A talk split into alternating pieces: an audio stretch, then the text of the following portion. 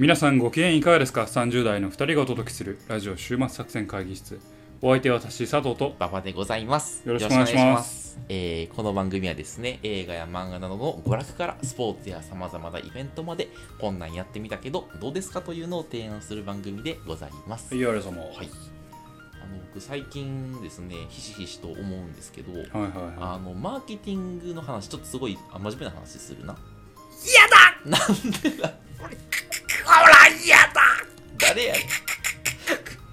はい。マーケティングの悟空話。ですか？今のはマーケティングの話するんですけど、はいはいあのマーケティングでさあのすごい基本としてさ 4P ってあるやん、あ、はいはうん、あのプロダクトい。プレイス、ププレイスロモーション、プライス。あそうそうそうそうそう、あれさもうレガシーやからさ教科書載せんのやめた方がいいと思うのあよはいはいはもう時代遅れだと思うなるほど、なるほど。であの要は物からことへって言ってるじゃん物事商品言いますね。であれさモノ時代の枠組みだよね物質的なね。あ、はいはいはい。そうプロダクトを作って作って、であのプレイスあの価格を決めて、はい。でプロモーションしプロえて、っとまあ、まずプレイスどこで売るかのチャンネルを決めてはいはいでプロモーションでそのプロダクトがどのような意味合い、うんはいそのどういう人をどんな風に幸せにするのかみたいなのを考えて広告するみたいなんてさ、もの時代じゃん。物時代だね。でもう今はさことの時代こと消費と言われてますからね。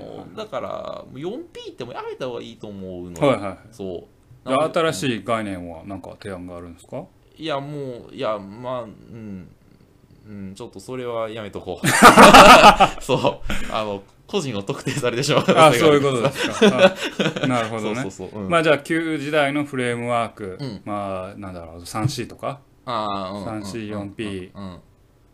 あ 3C はまだいいと思うのよ。あただ 3C はいいんですか？4P の上になんかねえっとええっと STP っていうのがあるんだよ。STP スウォットスウォット分あえっとね、セグメントターゲティングポジショニングみたいなのがあって、でそれもちょっとね古い、はいはい。はいなんかなんかこうユーザーのニーズとかさなんか属性とかに沿ってさこうユーザーをとなんかた縦軸横軸でセグメントして、うんでじゃあこのあのこの縦軸とこの横軸のこういう人をタターゲットにして、はいはいそこに対してこういうポジションです勝負しようみたいなやつをやる。二軸で区切るわけね。あそうそうそうそうはいはいはいそうみたいなのもちょっとまあふ古いなと思ったり。もう個別化すべきだと。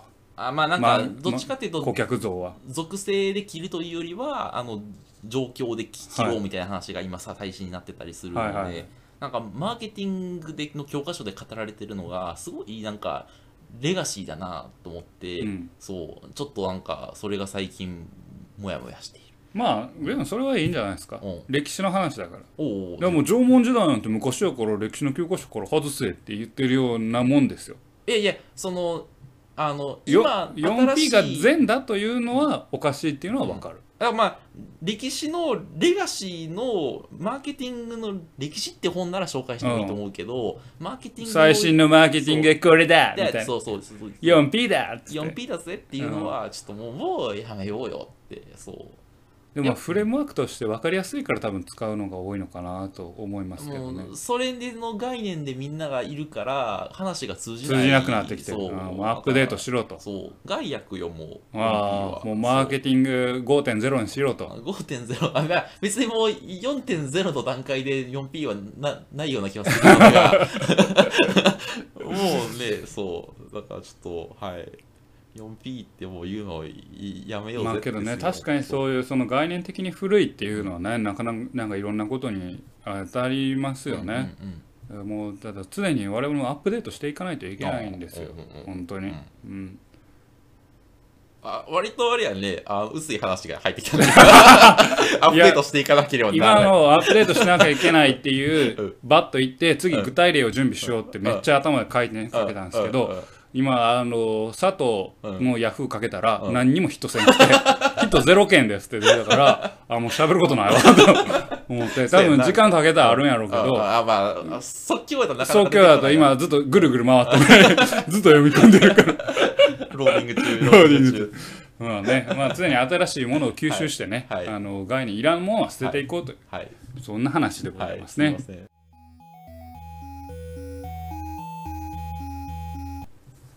さあ今日も会議を始めたいと思います。はい、今日のテーマは何でしょうか？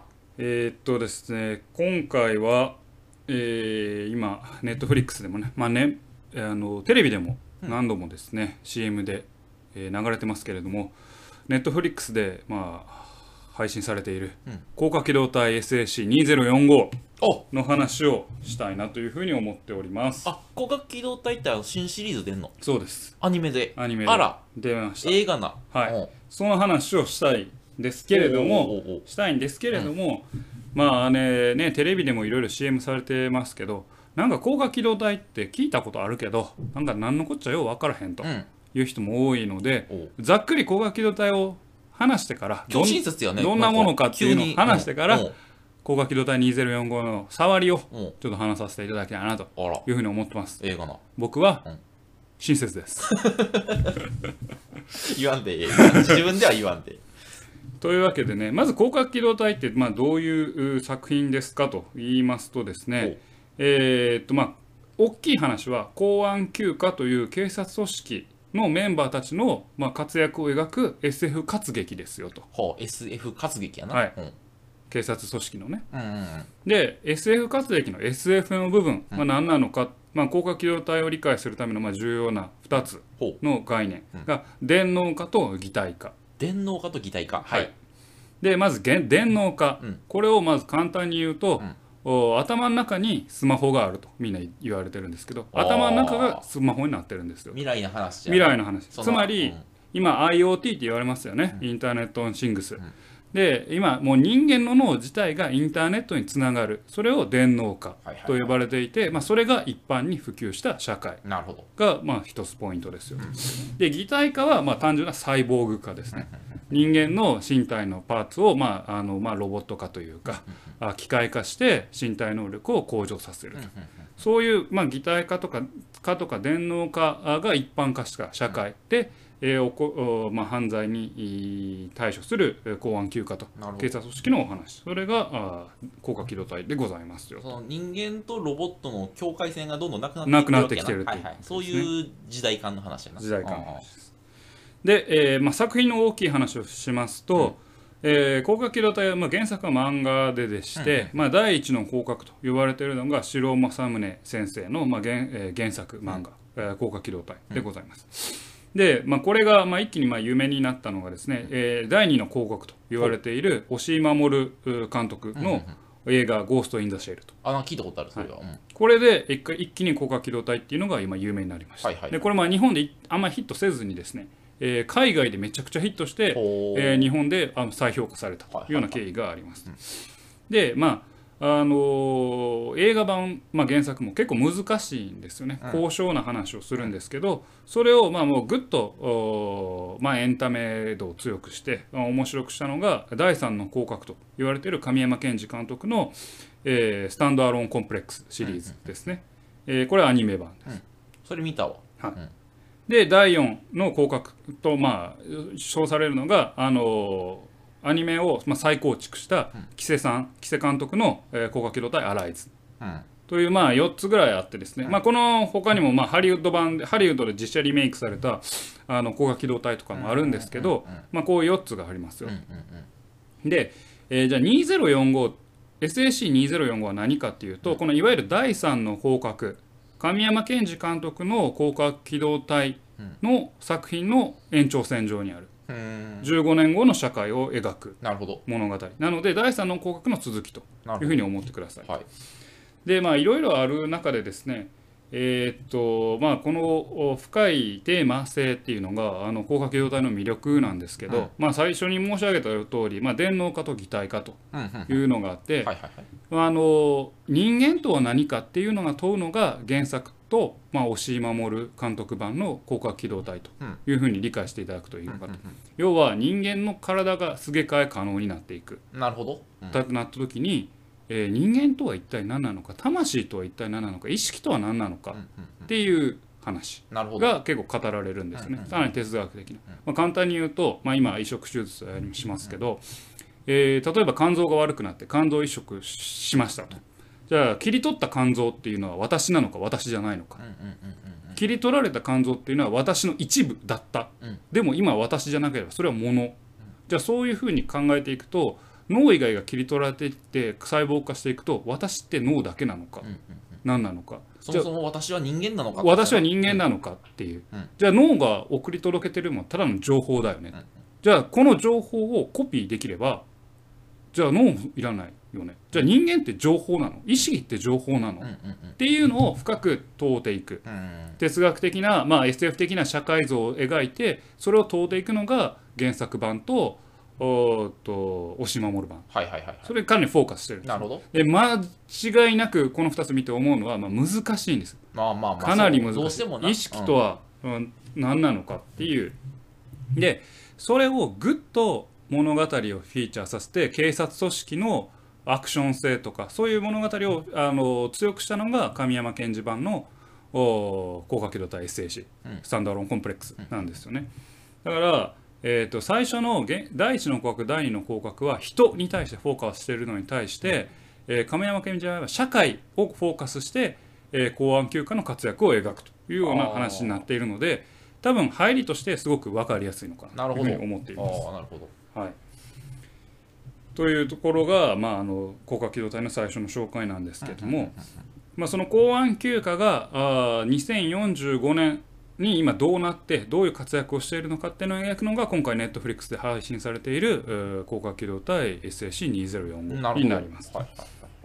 でさっき社会よというふうに言いましたけど、えー神山賢治監督の広角機動隊、まあ、アニメ版は、えーそういう人の意識とかっていうのは下地に置きながらも、まあ、社会の問題を描いてきたと。なるほど。うん第一作、まあ、スタンドアローンコンプレックスでは薬害事件っていうのをテーマにしていって、えーその続編である、えーセカンドギグのインディビジュアルイレブンは、えーっと移民政策うんうんうん。をテーマにしてうんうん物語を描いてきたと。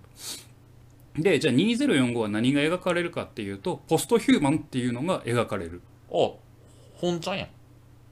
えほ本ちゃんっていうかポストヒューマンって人間の次ってことやろ、そう。ん、なんかもうテーマテーマど真ん中じゃん。テーテーマど真ん中なんですでこれはどういうことかっていうと、人間が、えーまあ、生身の人間がいて、電脳化した人間がいてでその先に人間の進化が起こるだろうという仮説のもとに、えーポストヒューマンという存在が社会に対して、えー登場していた時に何が起きるのか。うん。でそこで起きる事件を公安休暇が追っていく。っていうような作品になっていますと。その人間の進化っていうのは機能的な進化というよりも価値観的な進化ってこと？いやいやもう機能的な進化ですね。なのでここがちょっと今までと違って面白みがあるあのちょっと面白いなと思うのは今まで人間はあの描かれてるものってあの技術の進化に対する人間に対する脅威っていうのがまあいろんな作品で描かれてきた。人間側の進化ってあんまりなかったんです人間は変化しかなかったんですよ。でも人間が次の先に人間を上回る人間ポストヒューマンっていうのが上、ま、あの生まれてくる。うんうんうんそういった世界が起きたとしたらどうなるのかっていうのを描いていると。ああ個人がすごいパワー持っちゃう持っちゃうっていうあああのあれやな。仮面ライダーの怪人みたいな感じやな仮面ライダーの怪人、そうかな？あの前そうそうそう仮面なんか USB メメモリを挿すとさその個人が怪人になれちゃうみたいなのあるじゃん、はいはい、はい。みたいな感じかな？なんか個人でもなんかいろんな犯罪をおあの犯しちゃったりするみたいなそうです。あ。らあそうだそう や。なごめんごめん。そうまだただポストヒューマンの目的とかうんうんうん。何を目指しているのかはまあ全く謎なんです彼らが何をしたいのかっていう。ただただポストヒューマンはもう人間の超越的な存在やから、一気にあのなんだろう電脳でつながインターネットでつながっているロボットを操れたり、えー身体能力も人間よりも全然高いとあいうのですなんですよ。でここで、まあ、高架機動隊ってあの何十あ、まあ、95年に押井守版があの出たんですけど、うん。その時はやっぱ電脳化とか、まあ、擬態化ってめちゃくちゃ新しかったんですあ概念的にも。すごいなと。新しい概念出てきたなってなってたんですけど今の時代からすると時代が広角機動隊に結構追いついてきてるんですよね。なるほど。だから電脳化ってなんかようわからんな。けどなんかかっこいいって昔は思ってた、うん。なんかすごい科学技術発展してすごいなって思ってたのが今誰でもがスマホを持つ時代。冒頭に言った通り、スマホが頭の中にあるってなんとなくわからないでもない。まあまあそうね確かに。で IoT っていう言葉も生まれてきてる通り、何でもインターネットにつながってるっていう概念自体はもうあんまり新しいものじゃなくなってきてる。まあ、あと Google ググラスさえ普及すれば普な及すれば。もうほぼ一緒みたいなことになるかもしれないよね。そう。だから時代が高架機動隊に追いついてきちゃってるんです。なるほど。なのである意味で高架機動隊の昔あった真新しさうんうんうんうん。っていうのはちょっと目減りしているというか。なるほど、あのあこういう概念があったんだこういう新しさがあったんだっていうところは実はもう時代が追いついてしまっているっていうところなのでまあそれにえー一歩先の未来っていう意味での今回登場する、まあ、ポストヒューマンというのが、まあ、ポイントなんですよね。そこをどう楽しめるかというところがいいのかなというふうに思います。であとあの前ウルトラマンの紹介の時にですねちょっと言いましたけどこれあのフル 3DCG アニメなんですよね、今回は。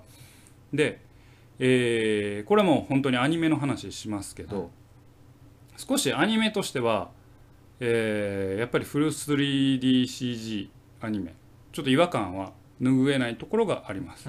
というのはあの不気味の谷っていう言葉多分ご存知の方も多いかなと思いますけどロボットが人間っぽい動きをすると気持ち悪くなるある程度までは可愛いけど途中から気持ち悪くなってしまう、ちょっと不気味の谷に近いところもあって 3D でリアルになればなるほどちょっと違和感も覚えてしまう。逆に、はい。それがリアルであるからこそ、うんうんアニメだと違和感がなかった部分がリアルだとあの違和感を覚えてしうまう、んで体は結構えー普通の人間っぽいのに顔は結構デフォルメしたアニメ顔になってるところもあってちょっとそこの違和感はどうしても拭えないのかな。うん。ちょっとなんか違和感あるなっていうのは正直ちょっと見てて思いましたね。としてはあれなのかその個人がテロリズムみたいなのができるようになってしまった世界の中でその社会をどう統治ししていくのかみたいな話なのかな？あの SAC シリーズのポイントは、まあ、スタンドアローンコンプレックスっていう、まあ、概念なんですよ。うん。でスタンドアローンコンプレックスっていうのは独立した個人が何か行動を起こすん。時に同時多発的にほ同じような現象が他のところでも起きる。うんうん。それがまあ全体的な集合値となる、うん。それがスタンドアローンコンプレックスうんうんうん。誰もつながってないのに独立したし個人の行動があの全体にも広がっていく、うんうんうんだからこのポストヒューマンっていう新しい存在が独立した個人として見るならば、ポストヒューマンがこの世をどう変えていくのかそれが広がってどう変えていくのかあるいは変えていかないのかうん。っていうのがもん、あの物語の本質というかなるほど。テーマでそれに公安休暇がどう関わっていくのかっていうのがポイントだと思ううんなるほでえっ、とただ2045からいきなり見ても正直多分分かんないというかついていけない、単純な SF 格闘アクションアニメで受け入れてしまうのかな世界観をちょっと理解できないまままま終わってしまうのかな。なので、えーまあ神山健二監督版の、おテレビアニメシリーズはちょっと見た方がいいのかなと個人的には思いスタますンドアローンコンプレックス。うん。あああれけ昔のアニメやろ結構。な2002年とか。あ結構新しいのか。2002年か。まあ新しいってももうまあ18年前。20年前ですからね、まあ、我々の感覚からすると2000年代って新しいって感じだけど まあ結構もうもう20年前のアニメですけど全然古臭さは感じないので見ていただければなと思う多分それを見ないと2045から見出すとちょっとあの違和感を覚えてしまうのかなというふうに思いますね。なるほど。うん、神山健二監督のおー2045と、まあ、あのアニメ版とやっぱ共通項もやっぱ多くてですね、うん。えーアニメ版のキー重要なキャラクター、ん。まああの笑い男というキャラクターが出てくるんですけど敵役で笑い男は、まあ、少年なんですね、うん。まあ、ネタバレしちゃってうん。恐縮ですけど、まあで彼が影響を受けているものが、えー実際実際にあのじ現実にあるサリンジャーのライ麦畑で捕まえてという小本小説なんです。よ。で今回2045も鍵となる少年がいて、おおその人たが影響を受けてるのが1984ってジョージ・オーウェルの小説なんですよ。有名な。監視社会の。ビッグブラザーの話ビッグブラザーの、うん。そうあのいろんなものに引用されてるけど、あのその作品が今回のテーマの根底に流れているあ作品のて根底に流れている。えすごいね。2045でさらにビッグブラザーを出してくるのね。そう。おでーもう死んだ言う通りやないかいって言ったやつやな。ビッグブラザーはもう死んだってもう出番はないんだって言ってたやん。誰が？あのあの人が。あのでかいやつ。広角機動隊の公安休暇のでかいえ武道みたいなその名前のやつ。バトバトーみたいなそうもう。バトーが言ってたやん。えアニメ版で？何言ってた。全然覚えてないわ。ビッグブラザーのもう出番はないってか？とかって言ってたよ。なんか 言ってた言ってた。だとしたら、まあ、今回またビッグブラザー出てきてまだ出てくるの？1984が出てきて。るあーそうなんだ。だから大筋のフォーマットは結構 SAC のまああー。第一期に似ていて。監視社会の話か。ああでもそうか。はいはいあまあすみません。はい、うん、結構似てるんです。少年がある本の影響を受けて世界に立ち向かっていくと。でそれと公安休暇が立ち向かっていく。うーんなるほど。要は社会を壊そうお何かを暴こうとする少年とうん。公権力である公公安休暇うんの、まあ、戦いなんです。よなるほど。あでもあれやね。なんかどっちにか感情移入するか難しいとこやね。そのそのこの世の中がおおかしいんじゃないかと思って何らかの価値観にココミットしてその頑張る少年とのやつとまああの現状維持だっていうその公公安という戦いの構図になるんだよねきっとね。まあそうですうん、だそのそそこが難しくて公安休暇は公権力ではあるけれども権力を振りかざす、えーものでもないというかそこの矛盾ですよね。あ公安なのにあの自由なのね。そう自由なんです思よ想面で自由なのね。すごい矛盾した存在やね。そうそうそうそうそう。ん。公安やろっつって。そう。だから組織のしがらみも時にあんねんけれども、えー単純な完全懲悪ではない、ああおー。それは希望やね。希望なのか分からんけど、うん、いやそこが多分難しいところだし、キャラクターの魅力にもなってると思うんです組織に縛られてるけれども、犯罪を起こす、まあ、ポストヒューマンであったり笑い男うん。は間違ったことしてるわけじゃない。うん。主張してるわけじゃない、うん。その中で公安休暇の立ち位置うん。が何なのかっていうのながやっぱドラマのポイントではありますよね。あれか。そうアムロ的なのか公安休暇は。内部から変えていこうという思想なのか。いやそそういうのわけじゃない。そういうわけでもない。シャアが少年でうん。あのぶっ壊すぞっていうのがあの少まあ、年で、何でもシャアとアムロに当てはめるのは 僕どうかと思いますけどね。すいませんでした。はい失敗しました。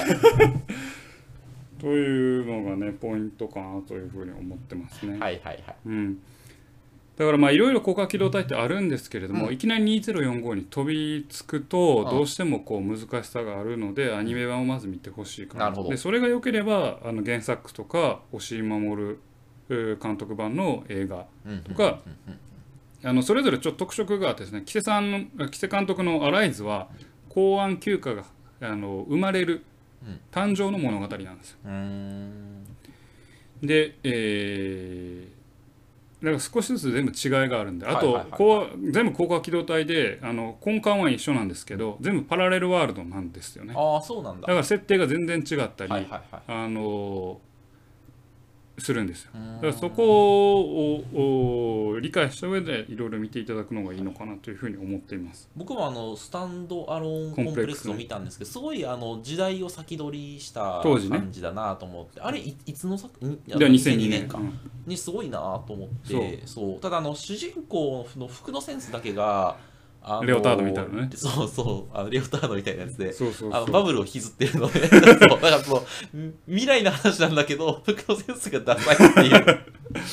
あの昭和の香りがするっていうのがちょっとなんか個人的にはちょっと、まあ、今回もレオタードです。あレオタード。レオタード。レオタードに半パンみたいなの入ってるそこはあれだディズニーそこはそこは変わらない服のセンサーは譲らない。そうなんですよ。だからそこはちょっと目をつぶっていただいて、わかりました。はい。見ていただくのが。3D でレオタードってきついな。いいのかな。まあ2045はそういう意味ではまああの真新しさはないんですよね、うんいい意味で悪い意味でもね。おなぜなら、まあ、さっきも言ったように時代に追いついちゃ時代が追いついちゃってるから。はいはいはいはいはある意味。だうんからそこでの物足りなさはちょっと正直あったかなといまあまあでも思います。30年後でしょ？ににじゃあ2045やから25年後か。まあええやん。その25年後の未来を描いてくれるんやったらええやん。うん。未来感あるやん。不服か？うん、25年後では不服なのか いやまだうん。未来感がなかったんよ。最初に広角機動隊ができた時のあの未来感。うんがもう知ってる未来感になってしまってるんですなるよほどね。で今回提示してもらった広角機動隊は地続きにあって確かに面白いんだけれどもめちゃくちゃ未来じゃないんいやーでもそれはすごいよ。そんな想像力持ってる人なかなかいないいやそうそうそう、ねいないけどでも95年それこそ2002年とかの広角機動隊は新しかったんですよ。ああまあすごい未来をねし射程にした想像力があってよね。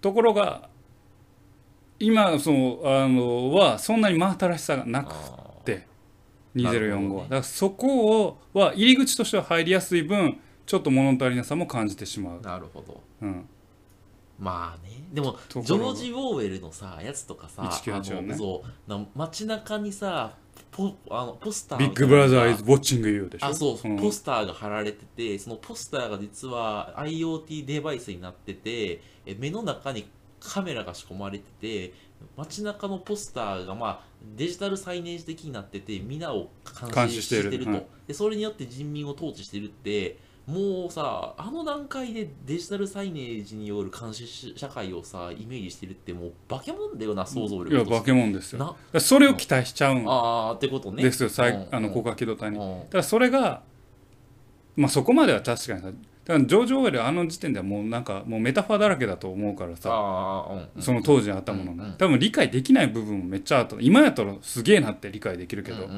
ん。それを広角機動隊に求めてるんだけどちょっとそこはあんましうんなるほど。2045はなかった。まあ逆に言えば入りやすいですよ。はいはいはいはい2045は、うんうん。アクションアニメと。アクション当然アクションアニメとしても面白いので、うんうんというところが、ねはい。あります。はい。で最後にちょっと言いたい言いたいんです。はい。聞こ音楽です。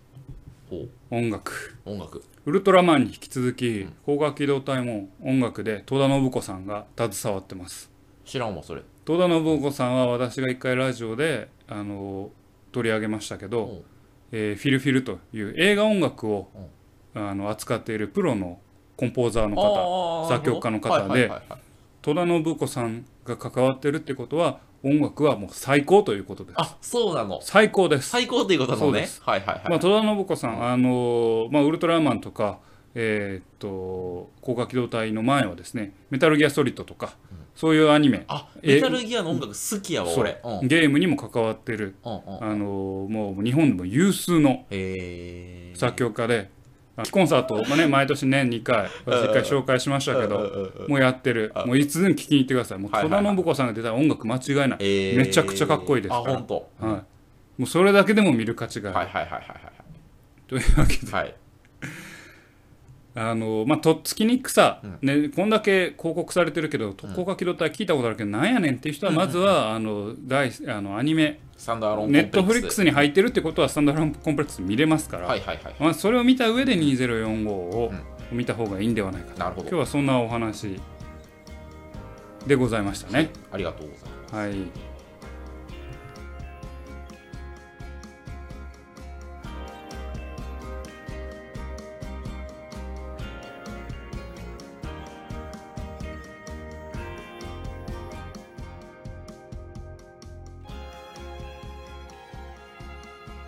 週末作戦会議室でお便りをお待ちしております。お便りやポッドキャストのメモ欄に記載されたリンクよりアクセスいただき、終幕作戦会議室ホームページ、メールフォームよりお願いします。またツイッターもやっています。週末作戦会議室でぜひ検索ください。お便りはツイッターにいただく形でも結構でございます。はい、ありがとうございます。最後、一個だけもう亀山健二監督が言ってる大事なセリフをね、まあ、いろんな人が作ってきた広角機動隊の正体は何なのか。という一言で言うと、全体と個人っていうのがテーマですと。また抽象的な話が始まったね。うん。全体は社会や時代と。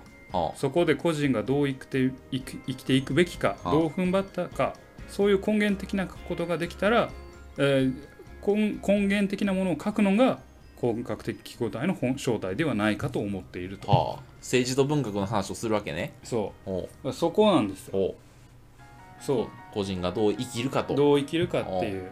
それが広角機動隊の根幹にあるんではないかはあ。まあ、特に確かに神山賢治版の広角機動隊はそうだろうなと思う、へえ。じゃあ何らかのその未来のそのが外部環境の変化みたいなのを描いた上ででその変化の中でうん。個個人が生きるのはどう生きるべきかみたいなのが描写されるわけね。そうそうそああそこに何かね新しいそのコンコンセプトが提示されるのであればそれはなんかすごくいいああの存在意義があるんじゃない？ううん。というわけでお送りしてまいりました、はい。ラジオ終末作戦会議室、はい。本日はこれにて開き。お開き。